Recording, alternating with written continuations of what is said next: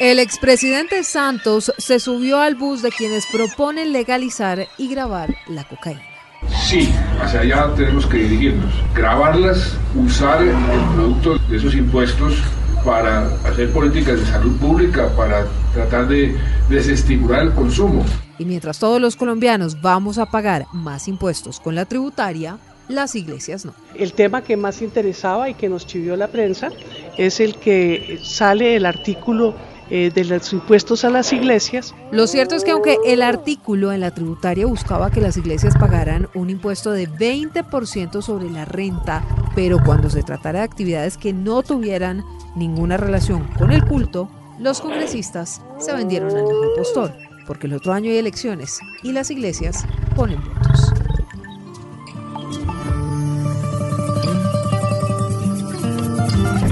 Pedro, ¿quién gana y quién pierde con la caída de los impuestos a las iglesias en la reforma tributaria? Yo, Silvia, creo que ganan los políticos. Es que desde la constitución del 91, cuando se permitió la libertad de cultos y que este país era un país laico y no, digamos, preferentemente católico, comenzaron una proliferación de iglesias católicas de toda creencia. Y muchas de ellas no solamente incursionaron en, digamos, la difusión de su, de su verbo, y de su credo, sino que también intervinieron en política. Entonces en el Congreso hay una formación de miembros de iglesias, sobre todo cristianas, que han conformado un bloque muy fuerte en materia política al interior. ¿Por qué? Pues porque tienen fuerte, tienen fortaleza política y electoral en ciertas regiones. Ellos ganan, sin duda. Ganan también los otros partidos que sin pertenecer a ninguna iglesia, digamos que haga política, pertenecen a algún culto donde también hay muchos feligreses. Y ellos también ganan pues porque vienen las elecciones del año entrante. y me imagino que están pensando en lo que pueda ocurrir en las regionales Acuérdese, de eso. Los liberales, que son liberales, pero los conservadores también, que pusieron el grito en el cielo y dijeron, pues no firmamos la tributaria hasta que no quiten ese artículo, artículo que fue eliminado digamos, en el debate de la tributaria en el Senado, pero que fue incluido en el debate en la Cámara de Representantes. Que decía que la diferencia entre liberales y conservadores era que los conservadores iban a misa de 11 y los liberales a misa de 6. Esa es la diferencia. Pero pues terminaron todos montados en el bus de Petro. Los que quienes en mi opinión pierden. Yo creo que pierde Colombia y aquellos digamos que pertenecen a, a, los no creyentes y que quieren que en Colombia pues exista una especie de impuestos para todos los colombianos, incluidas las iglesias. Pero ahora, eso no tiene nada que ver, por ejemplo, Pedro, quienes están pensando que era que iban a poner o a grabar eh, el diezmo. No, eso no, tenía nada que ver con eso, pero usted es ve. Es la iglesia y es, digamos, no el diezmo, pero sí la cantidad de inmuebles, la cantidad de negocios que tienen las iglesias, y pongo el término pues tienen, porque son tienen así. hasta peluquerías, de acuerdo con el director de la DIAN, ¿no? Esto no pues, lo estoy diciendo yo. Tienen universidades y colegios, Silvia. Entonces, ah, yo lo que quiero llegar es que si vamos a un estado donde es totalmente laico y donde los impuestos no hacen parte del credo ni de ninguna, digamos, eh, iglesia confesional, pues por supuesto que deberían pagar impuestos. Entonces ese es un gran debate que yo creo, Silvia, como un comercial que salía en Colombia hace muchos años, que tarde o temprano tu radio será un Philips. porque eso tarde o temprano, Silvia, va a pasar. Nos estamos demorando, pero va a llegar.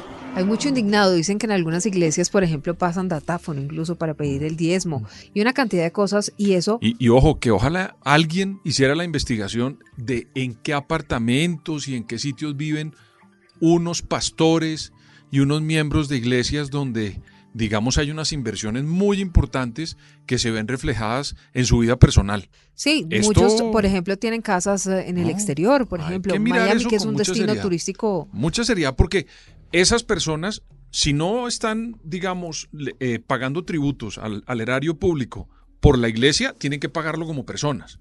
Pero no puede ser que una persona esta se ampare de repente en su, digamos, fuero por llamarlo de alguna manera, confesional, para que esté evadiendo impuestos de alguna de las dos formas. Ahora, ¿sabe que Me llama la atención que en Colombia se abre casi que una iglesia al día. No, es... Usted encuentra cualquier cantidad de iglesias, iglesias pequeñas, iglesias grandes, iglesias gigantes. Eh, ahora, esto no solamente tiene que ver con las iglesias eh, evangélicas, si quiere, si quiere ponerlo así, o eso no, Las iglesias católicas, por ejemplo, tienen también grandes terrenos y terrenos importantes en este país. ¿Usted sabe quién casi vuelve presidente a Bolsonaro en Brasil? ¿Quién? las iglesias evangélicas. Ah. Cada año 14 mil templos hay en Brasil. Por eso. Usted tiene en una población de, 250, creo, millones de habitantes. Pero ojo, Silvia, la fortaleza política y económica que tienen las iglesias en Brasil, en Colombia y en los Estados Unidos, pues ni le digo, porque ah, allá hay una fortaleza muy grande. De la, acuérdese que eso es evangélicos y la, la, pelea que hay histórica es los evangélicos contra los que emigraron hacia Estados Unidos, porque los que pertenecen a las iglesias evangélicas en Estados Unidos siguen al señor Trump de una manera muy fuerte, históricamente son radicales y ahí están ejerciendo tanto su credo como la lucha política en Estados Unidos. Bueno, hay varias teorías. Hay algunos que dicen que sí, que las iglesias pagan tributos o pagan impuestos. Habló el presidente de la conferencia episcopal, un señor Luis José Rueda. Esto fue lo que dijo. Buscando que todo lo que ingresa y todo lo que es el aporte, los bienes de la iglesia se reviertan a su objeto social y el objeto social es la evangelización, el acompañamiento de la cultura, los enfermos, los ancianos, las etnias y todos los trabajos de evangelización en la Iglesia Católica dicen que ellos pagan impuestos o que por lo menos Pedro se dedican a hacer servicio social, trabajos sociales, pues que terminan beneficiando también y que terminan retribuyéndole de alguna manera a la, sociedad. ¿Usted cree que debería haber como una diferencia entre la Iglesia Católica y las iglesias evangélicas o, o van todos en el mismo bote y todos tienen que pagar impuestos? Mire Silvia, si vamos a hablar de tributos y de lo que es la ciencia, o digamos el derecho tributario de quién debe tributar o no, tienen que hacerlo todos. Claro. Porque uno no puede decir, no, mire, es que estos porque contribuyen con la sociedad, entonces vamos a, a dejarlos por fuera y hacer exenciones. Aquí vamos a tener que tener en algún momento. Y vuelvo a decirle, Silvia, esto es un debate que se ha demorado en la decisión va a ver usted que en cualquier momento las personas que son ateas, que son laicos, que no pertenecen a nada de eso, pero que hacen parte de la sociedad y son políticos, van a impulsar y van a presionar para que haya impuestos, pero para todos, Silvia. Pedro, yo sí me pregunto una cosa, si van a grabar, por ejemplo, las salchichas y la gente pobre, pues se va a ver afectada de alguna u otra manera, esto lo hemos hablado usted, eh, usted y yo varias veces, esta tributaria, digamos, no deja títere con cabeza, no deja títere con cabeza en el sentido de que pues todos van a tener que tributar. Y entonces, Pedro, ¿usted cómo le explica a la gente que tiene que pagar impuestos, pero que hay otros que no? Silvia, si uno quiere estar en una sociedad justa, como es lo que buscamos todos en una democracia, pues tiene que haber equidad en los impuestos o igualdad. Es que hay esos dos términos de equidad e igualdad. Yo creo que en este caso es equidad, porque la equidad es poner a cada persona en un sitio para que se pueda igualar. Usted sabe que hay unas personas que comienzan con una ventaja en las sociedades como las nuestras. Pues hay que lograr una equidad para que las personas que no logran arrancar en el mismo sitio que las otras, logren, al menos por medio de la ley, tener esa equidad y hacer la competencia, porque si no es más complicado. Y yo creo que aquí hay unas personas en Colombia que se han beneficiado de este tipo de impuestos y unos de esos son las iglesias en muchos sentidos. Y llegó el momento, Silvia, de que eso sea equitativo. Si una persona gana plata por haber comenzado un negocio producto de su iglesia, tiene que pagar impuestos. Pues sí. Eso es así de simple. Por eso le digo, ¿cómo le explica usted a la señora de la esquina que cuando vaya a comprar salchichas le van a costar más plata, pero a los que a los de las iglesias o los de las iglesias no van a tener que pagar impuestos? Silvia, yo soy católico. uno entiende. Silvia, yo soy católico. Yo soy católico, voy a misa. Yo también, sí. Sí, sí. Pero si yo mañana me encuentro que haya alguien que, en el, que es católico, pero se está beneficiando de lo que yo le doy y no le corresponde a la sociedad con los tributos, si la ley lo define, yo soy de los primeros que lo denuncio. Pero en este momento, ¿cómo denuncia uno? Ajá, no, no. Si ellos no están pagando pues impuestos. Y lo otro, Silvia, como católico, las personas también tienen todo el derecho de ser ateos, por ejemplo, y de pertenecer a una sociedad donde no tiene creencias, de tener la posibilidad. Ese ateo, por ejemplo, paga impuestos. Silvia, un ateo paga impuestos. Y resulta que hay unos señores que le evocan a uno a Dios y lo invitan a que uno reflexione sobre él y esos no pagan impuestos. ¿Dónde está la igualdad?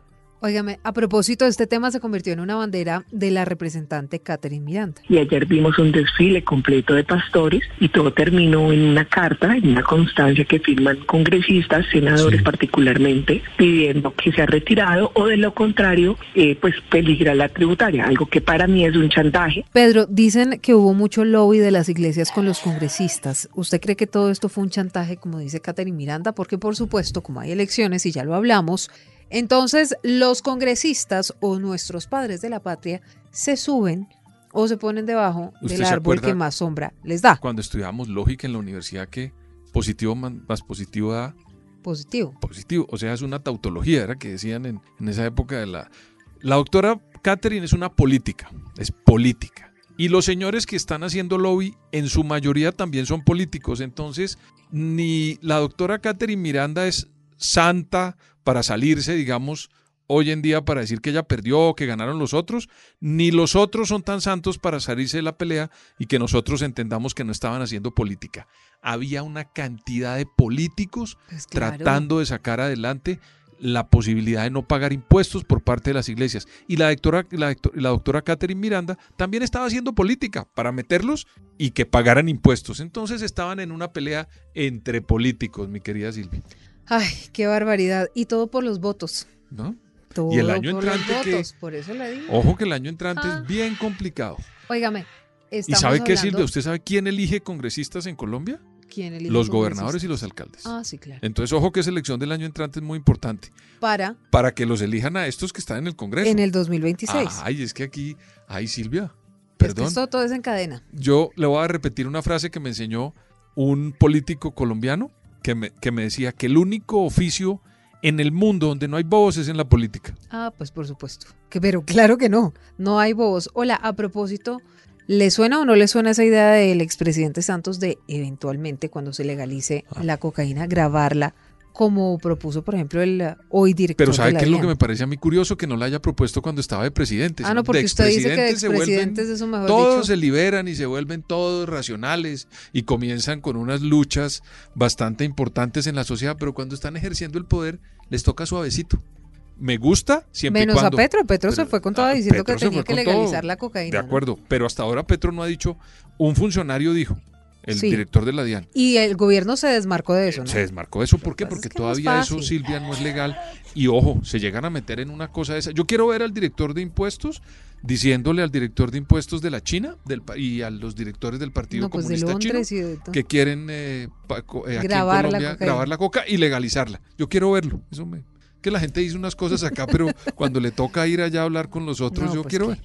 Bueno, O con el director, ay, sería interesante. Con el? IRS, el- los impuestos norteamericanos, Sí, sí, ver sí. este director de la DIAN hablando con el director del IRS de los Lo Estados bueno, Unidos. decir, entonces, Venga, al clan del Golfo le le vamos, a, Yo cobrar quiero verlo, yo quiero verlo. Eso me ¿por llama cuántas toneladas de cocaína. Bueno, la atención. en a fin, eso es lo que hay. En todo caso, nos proponen grabar la cocaína y otros pues hacen que no graben a las iglesias. En eso estamos en este país. Con los zorros y erizos, señores de la política colombiana, recuerden que nos pueden seguir en todas las plataformas de audio. Estamos en Boombox, en Spotify. Activen la campanita de las notificaciones. No lo olviden porque así saben cuando hay un nuevo episodio para que estén enterados de qué es lo que se mueve en esta política colombiana.